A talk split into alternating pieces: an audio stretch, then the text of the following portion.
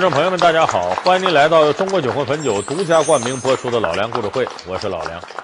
我们这个民歌系列啊，今天迎来非常特殊的一期，因为今天我们要说到台湾地区的民歌。为什么说它非常特殊呢？因为我们以往讲的民歌，大抵都诞生于劳动人民群众之间，而且也是青山绿水之间容易产生民歌，所以民歌呢，有着非常明显的清新自然的风格。但是今天我们要说到这个台湾地区的民歌呢，它这种清新自然的风格是没有问题，但是反映的内容却更加近似于我们现在的一些通俗歌曲所反映的城市生活或人的基本感。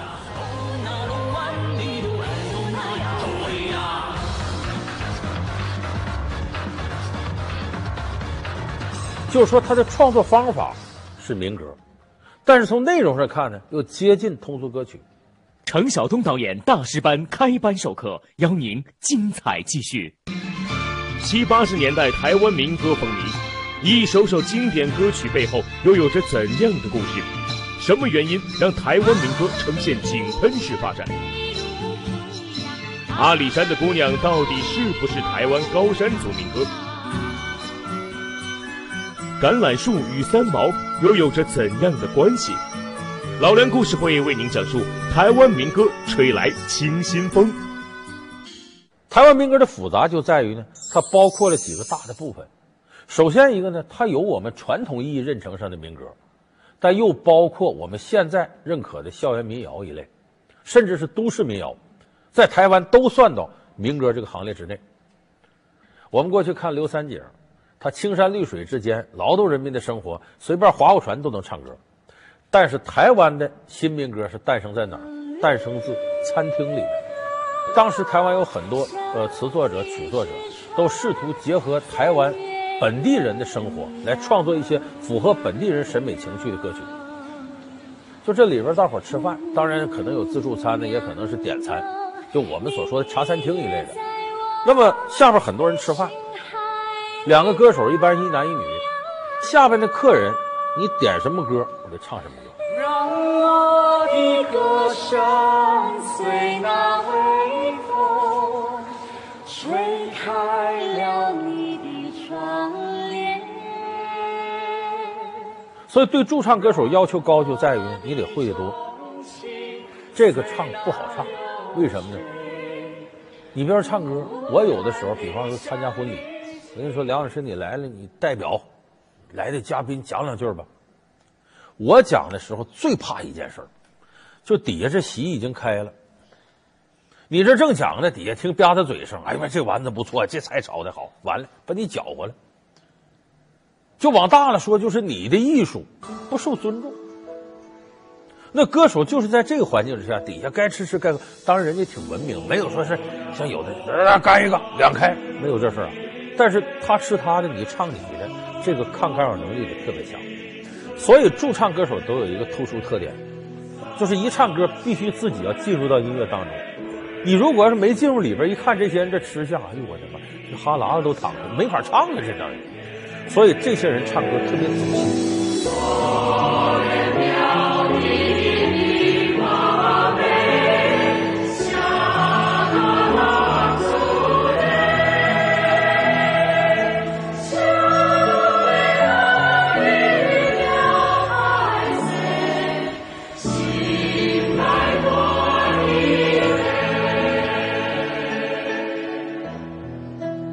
所以这对歌手来说呢，要求比较高，但也由此诞生了一大群在今天我们看来灿若群星的歌手群。你像潘越云，像蔡琴、高凌风、刘文正、齐豫，包括苏芮、李宗盛、周华健、罗大佑，这都是那个时期推出。我们现在可以想象，华语乐坛里边，我刚才说这些位，哪位都够得上一流，甚至像罗大佑、李宗盛，这都是宗师教父一级。是那种创作环境，促使台湾民歌的整体蓬勃运动。南屏晚钟，随风飘送，它好像是敲呀敲在我心坎中。南屏晚钟。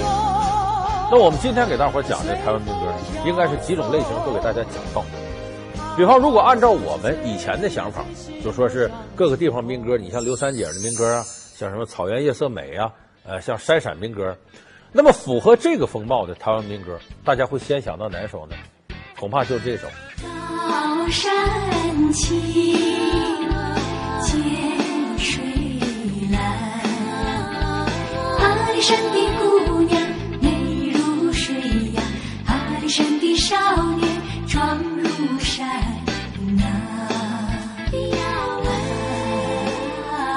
这叫阿里山的姑娘。可能想阿里山里头高山族，这不正符合民歌的感觉吗？但其实你可能不知道，阿里山的姑娘，从词作者到曲作者，没有一个是台湾当地，甚至创作这歌的时候，这些人没一个人去过台湾。可是这个歌，在高山族那得到很高的认可，尤其那是阿里山东的呀一黑罗咿呀嘿。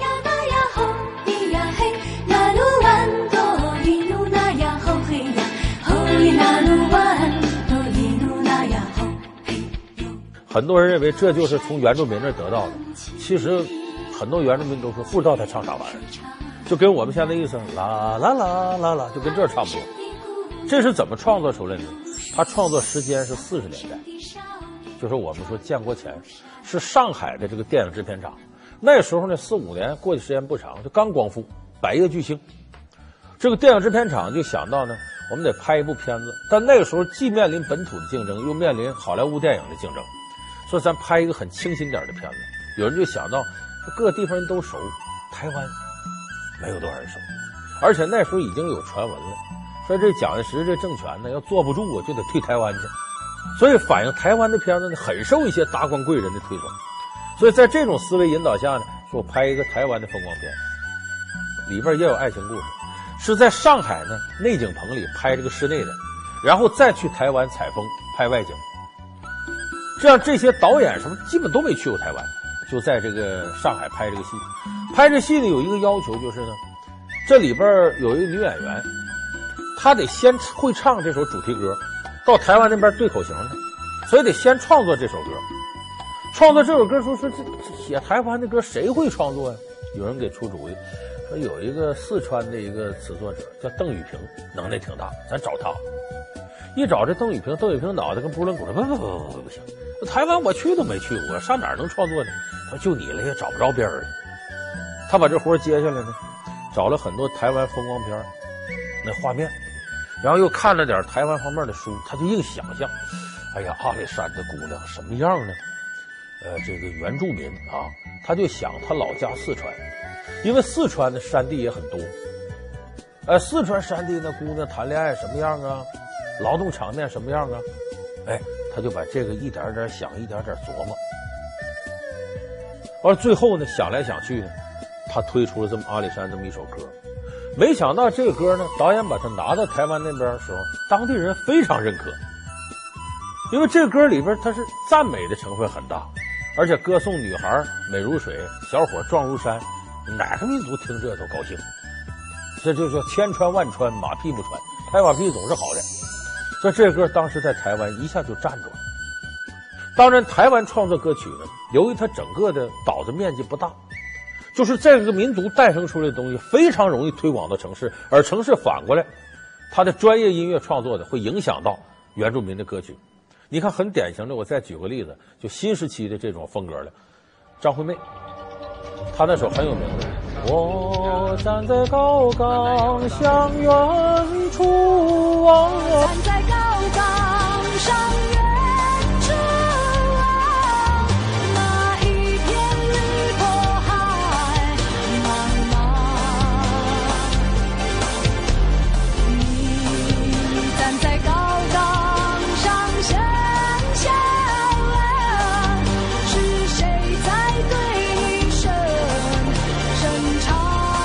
很多人觉得叫站在高岗上，这就是。到原住民地区采风，得到的这么一首歌，这歌呢，其中张雨生贡献了很大的力量，就是专业音乐人和原住民风格吻合到一块儿，而且他的推广当中互相影响，所以这是台湾创作歌曲的一个特点。那么新时期的台湾新民歌是什么状态呢？咱们可以结合几个人给大家说说。首先，咱说说这齐豫，齐秦他姐姐。这个齐豫是一九七八年的时候参加台湾的金韵奖大赛出来的，就类似我们的《中国好声音》的《星光大道》啊，就这类选秀节目。他当时出来以后呢，大家就觉得他的歌声很清新。这样，当时呢，请一些人作词，就请到了著名的这个作家三毛。三毛呢，跟假小子似的，到处溜达嘛。说我们也说，叫男金庸，女琼瑶，不男不女看三毛，就说他。这三毛当时给这个齐豫写了不少歌词，其中有一首就是“不要问我从哪里来”，我的故乡在远方，为什么流浪，流浪远方？这个就是三毛在旅途过程当中想到的，很亲切。齐豫看了以后就把这个扒下来，后来这个歌就成了齐豫的代表作了。天空飞翔的小鸟，为了山间清流的小溪，为了宽阔的草原。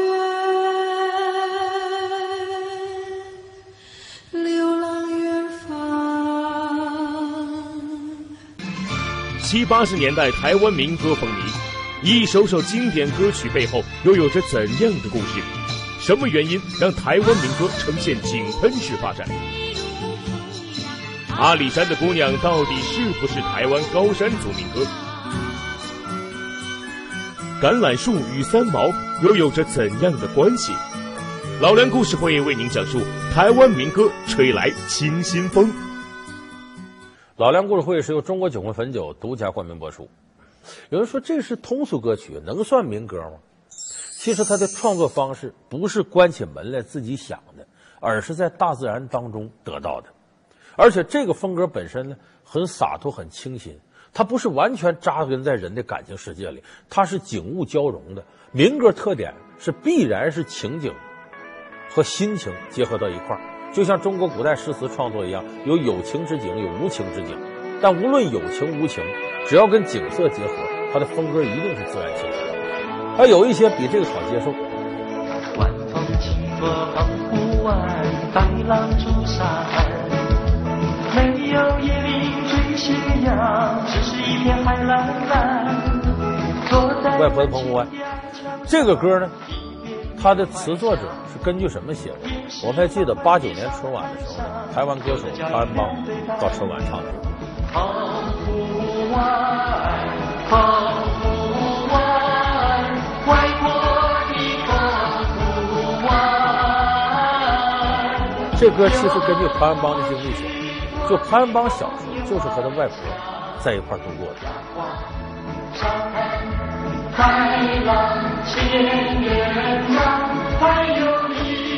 这个就是写小孩跟自己的外婆非常温暖的，这祖孙两个人在沙滩上走。现在的澎湖湾那个地方，还立了一个雕塑，就模拟外婆和幼年潘安邦两个人在一块的场景。唱这歌，潘安邦都唱出事儿过。他后来决定，我永远不再唱这歌。是他这个八九年红了以后，在这个大陆走学，在长沙呢演唱。结果是演出之前呢，得到个消息，他外婆去世了。你这个事儿很大，他跟他外婆感情非常深，马上就飞回台湾了。可是回去丧事没处理完呢，这边出事了。我原定你潘安邦来唱，你没唱，底下观众不干了，这不骗我们吗？把这桌子椅子都给砸了。没办法，主办方赶紧叫潘安邦回来救场。潘安邦回来呢，这心情很悲痛啊，也就是登台向大家道个歉，我的原因对不起了。说我外婆去世了，全场当时鸦雀无声，一两万名观众不吱声。他正掉着眼泪说自己外婆去世了，突然底下有人喊：“外婆的澎湖湾！”潘邦本来是决定的，我说几句话我就下去了。一听这，我要唱一遍《外婆澎湖湾》，我向大家许诺，这是我人生最后一次唱这个歌。结果现场的唱这个，底下人一边流眼泪一边跟他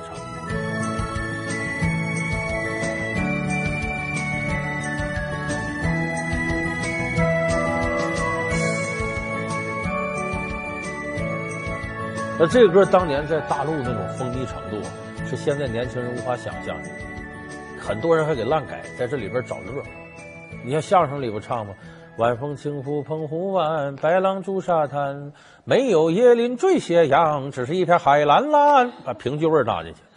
还有相声在这里改。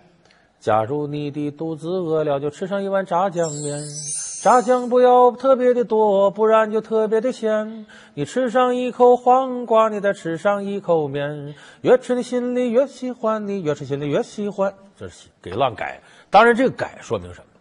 这歌流行的范围非常广。当然，我们要说到台湾的新民歌，你无法绕过一个人，这个人就是我最欣赏的罗大佑，因为他代表着我们那个年代。罗大佑的歌作为新民歌的代表扛鼎之作，那得说是童年。这个歌曲可能是现在无论男女老少，大概听了这歌都会感到熟悉亲切，因为他写的童年的场景，不是某一类人，不是某一时代人，他的童年，几乎所有人的童年都类似的经过这样那样的事。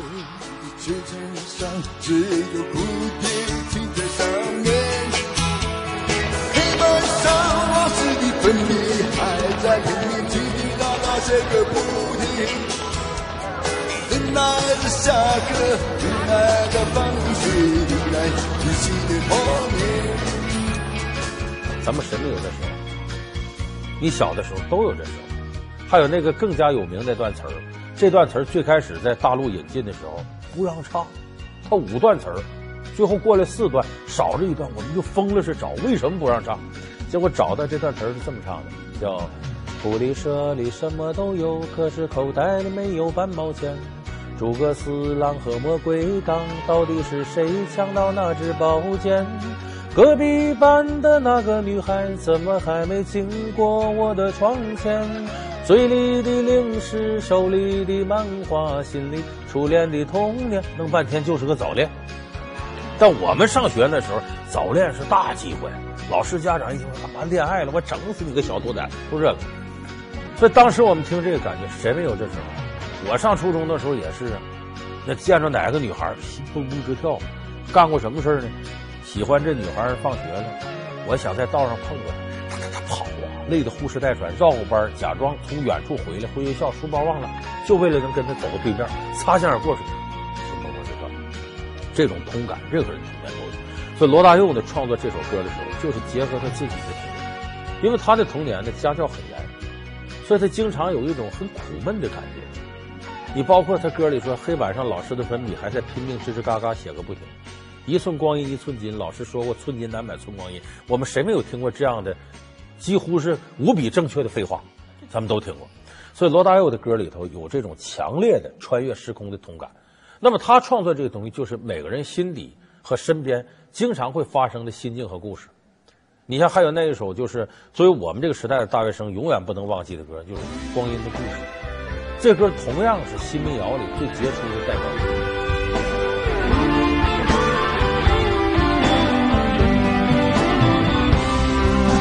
春天的花开，秋天的风，以及冬天的模样。忧郁的青春，年少的我，竟无知的这么想。是在四季轮回的歌，与它渐渐地流转。风花雪月的诗句里，我在年年的成长。流水它带走光阴的故事，改变了一个人。就在那不愁善感的初次等待的青春。他的下句，就是每个人可能听了之后都会有感觉，那叫是，呃，他说。发黄的照片，古老的信仪，褪色的圣诞卡。年轻时为你写的歌，恐怕你早已忘了。发黄的相片，古老的信仪，以及褪色的圣诞卡。年轻时为你写的歌，恐怕你早已忘了吧。哪一个经过初恋的人没有过这样的事儿？我现在家里头背着我媳妇留的东西里，还有过去恋人的照片。你敢说电视机前哪个男同胞没有这样丰富的经历？都有这样的经历，所以他这个歌是穿透的，尤其最后结尾的时候唱：“遥远的路程，昨日的梦，以及远去的笑声。再次见面的我们，又经历了多少历程？不再是过去熟悉的我，有着旧日狂热的梦，也不是旧日熟悉的你，有着依然的笑容。有多少的路程，不再是旧日熟悉的，有着旧日狂热的梦，旧日熟悉的，有着依然的下落。流水它带着光阴的故事，改变了我们。就在那多愁善感的初次回忆的青春。过去了二十多年，了，现在大学同学在一块聚会，说我们如果要选一首歌能表达我们心情是什么呢？只有《光阴的故事》，因为没有比这歌更能代表那个时代感，留下了一些感情记忆。所以你看，《中国合伙人》里面，呃，黄晓明啊，这个邓超啊，还佟大为三个人。呃，他们现在出现在宣传这个电影的场合下，也都要唱《光阴的故事》，尽管他比我们要小。所以说，一个好的民歌，它是穿越时代的。你在那会儿唱，你舒服；你在这儿唱也舒服。你在那个时代听好听，你在现在听依然好听。其实有很多人对这个有疑义，说台湾这种民歌能叫民歌吗？其实我们可以比较一下，你听听像刘文正的《我从山中来，带着兰花草》，这不是民歌风格吗？包括刘文正的《雨中寂静》，轰隆隆隆隆打雷了，好多人脸上都失去了笑，这不是普通劳动人民的生活吗？你像还有南屏晚钟随风飘走，这种清新悠扬的风格，它也是民歌一贯坚持的。还有人说那不总不能算吧？阿妹阿妹即使搬家庄，我记得要发狂。说这不是通俗的爱情歌曲吗？但你听听和它类似的民歌。你要是嫁人，不要嫁给别人，一定要嫁给我。大阪城的姑娘和阿美阿美这个像不像？所以有的时候啊，我们不要拘泥于是通俗唱法还是民族唱法。关键民歌创作的两个灵魂，第一个要和自然风光密切相关，第二个要直指人心，反映人最普通的心理感情。所以我说，从这点来讲，台湾所谓的新民歌，很多人不认同是民歌，我觉得这些民歌。依然是指导我们今后民歌创作过程当中一个非常非常重要的标准。